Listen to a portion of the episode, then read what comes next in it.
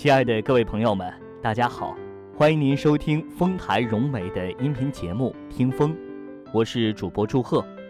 今天要给您朗读的文章叫《小哥俩儿》。清明那天，不但大乖二乖上的小学校放一天假，连城外七叔叔教的大学堂也不用上课了。这一天早上的太阳。也像特别同情小孩子们一样，不等闹钟催过，他就跳进房里来，暖和和地趴在靠窗挂的小棉袄上。前院子一片小孩子的尖脆的嚷声、笑声。七叔叔带来了一只能说话的八哥，笼子放在一张八仙方桌子上，两个孩子跪在椅子上。张着大嘴望着那里头的鸟，欢喜地趴在桌上乱摇身子笑。他们的眼一息间都不曾离开过鸟笼子。二乖的嘴总没有闭上，他的小腮显得更加饱满，不用圆规描不出那圆度了。吃饭的时候，大乖的眼总是望着窗外，他最爱吃的春卷也忘了怎样放馅儿。怎样卷起来吃？二乖因为还小，都是妈妈替他卷好的。不过他到底不耐烦，坐在背着鸟笼子的地方，一吃了两包，他就跑开不吃了。饭后，爸爸同叔叔要去听戏，因为昨天已经答应带孩子们一块儿去的，于是就雇了三辆人力车上戏园去了。两个孩子坐在车上，还不断地谈起八哥。到了戏园，他们虽然零零碎碎地想起八哥的事儿来，但台上的锣鼓、铜花、花袍子的戏子，把他们的精神占住了。快天黑的时候散了戏，随着爸爸、叔叔回到家里，大乖、二乖正是很高兴地跳着跑，忽然想到心爱的八哥。赶紧跑到廊下挂鸟笼的地方，一望，只有个空笼子置在地上，八哥不见了。妈，八哥呢？两个孩子一同高声急叫起来。给野猫吃了。妈的声非常沉重迟缓。给什么野猫吃的呀？大乖圆睁了眼，气呼呼的，却有些不相信。二乖愣眼望着哥哥，大乖哭出声来，二乖跟着哭得很伤心。他们也不听妈的话，也不听七叔叔的劝慰，爸爸早躲进书房去了。忽然，大乖收了声，跳起来四面找棍子，口里嚷嚷道：“打死那野猫！我要打死那野猫！”二乖爬在妈的膝头上，呜呜地抽噎。大乖忽然找到一根拦门的长棍子，提在手里，拉起二乖就跑。妈叫住他，他嚷道：“报仇去！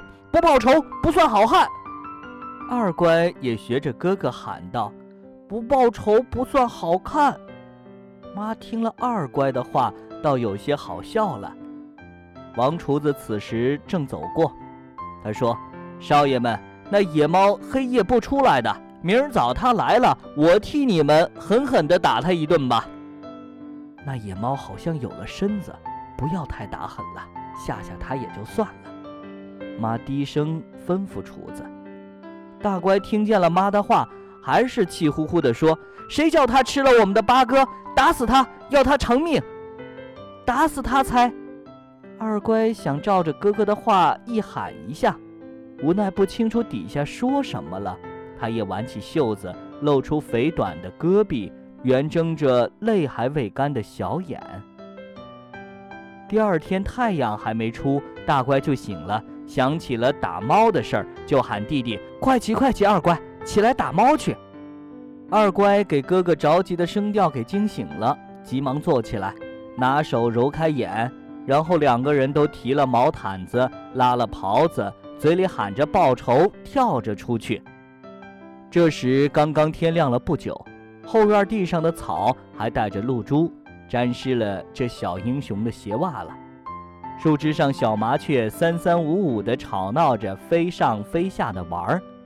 近窗户的一棵丁香满满开了花，香得透鼻子。温和的日光铺在西边的白粉墙上。二乖翘高脚摘了一枝丁香花，插在右耳朵上，看见地下的小麻雀叽喳叫唤，跳跃着走，很是好玩的样子，他就学他们。嘴里也哼哼着唱歌，毛掸子也治掉了。二乖一会儿就忘掉了为什么事儿来后院的了。他溜达到有太阳的墙边，忽然看见装碎纸的破木箱里有两个白色的小脑袋，一高一低动着，接着喵喵的叫声叫唤，他就赶紧跑近前看去，原来箱里藏着一堆小猫。小的同过年时候妈妈捏的面老鼠一样，小脑袋也是面团一样圆滚滚的可爱，小红鼻子同叫唤时一张一闭的小扁嘴儿，太好玩了。二乖高兴的要叫起来：“哥哥，你快来看看这小东西多好玩！”二乖忽然想起来叫道，一回头，哥哥正跑进后院来了。哥哥赶紧过去，同弟弟在木箱子前面看，同二乖一样，用手摸那小猫，学它们叫唤，看大猫喂小猫奶吃，眼睛转也不转一下。它们多可怜，连褥子都没有，躺在破纸的上面，一定很冷吧？大乖说，接着出主意道：“我们一会儿跟妈妈要些棉花，同他们垫一个窝，把饭厅的盛酒箱子弄出来。”同他做两间房子，让大猫住一间，小猫在一间，像妈妈同我们一样。哥哥，你瞧他跟他妈一个样子，这小脑袋多好玩儿。弟弟说着，又伸出方才收了的手，抱起那只小黑猫。以上您收听到的这篇文章叫《小哥俩》，我是主播祝贺。感谢您收听丰台融媒的音频节目《听风》，下期节目我们再会。